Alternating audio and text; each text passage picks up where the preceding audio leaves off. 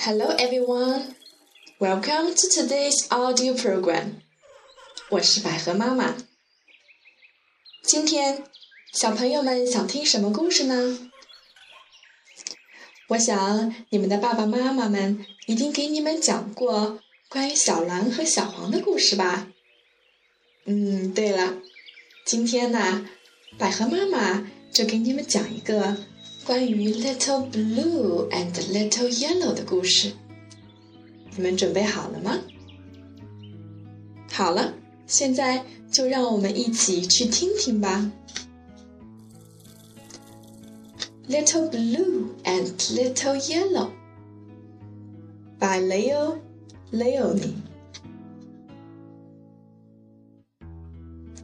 This is Little Blue. Here He's at home with Papa and Mama Blue. Little Blue has many friends. But his best friend is Little Yellow, who lives across the street.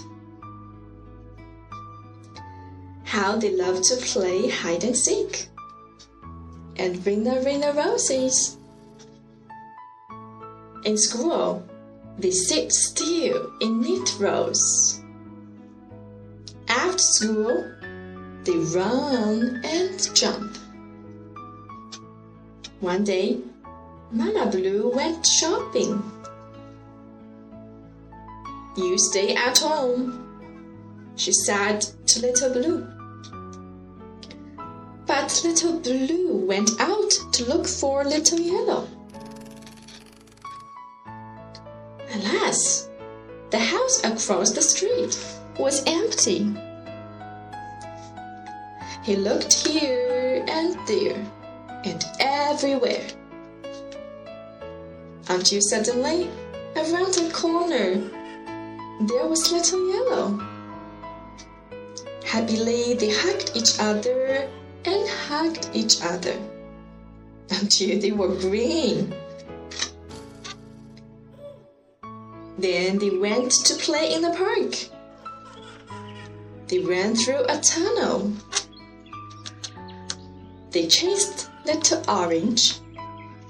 They climbed a mountain. When they were tired, they went home. But Papa and Mama Blue said, You are not our little blue. You're green. And Papa and Mama Yellow said, You're not our little yellow. You are green. Little Blue and Little Yellow were very sad. They cried big blue and yellow tears. They cried and cried until they were all tears. When they finally put themselves together, they said, Will they believe us now? Mama Blue and Papa Blue were very happy to see their little Blue. They hugged and kissed him. And they hugged little Yellow too. But look, they became green. Now they knew what had happened.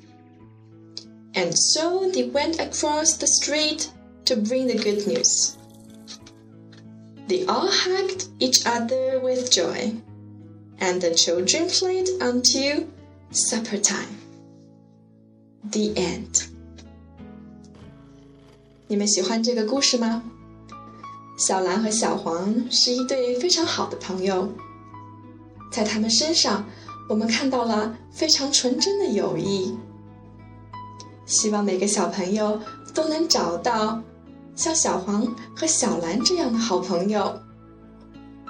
好啦，今天的故事就到这了，我们下次再见吧，拜。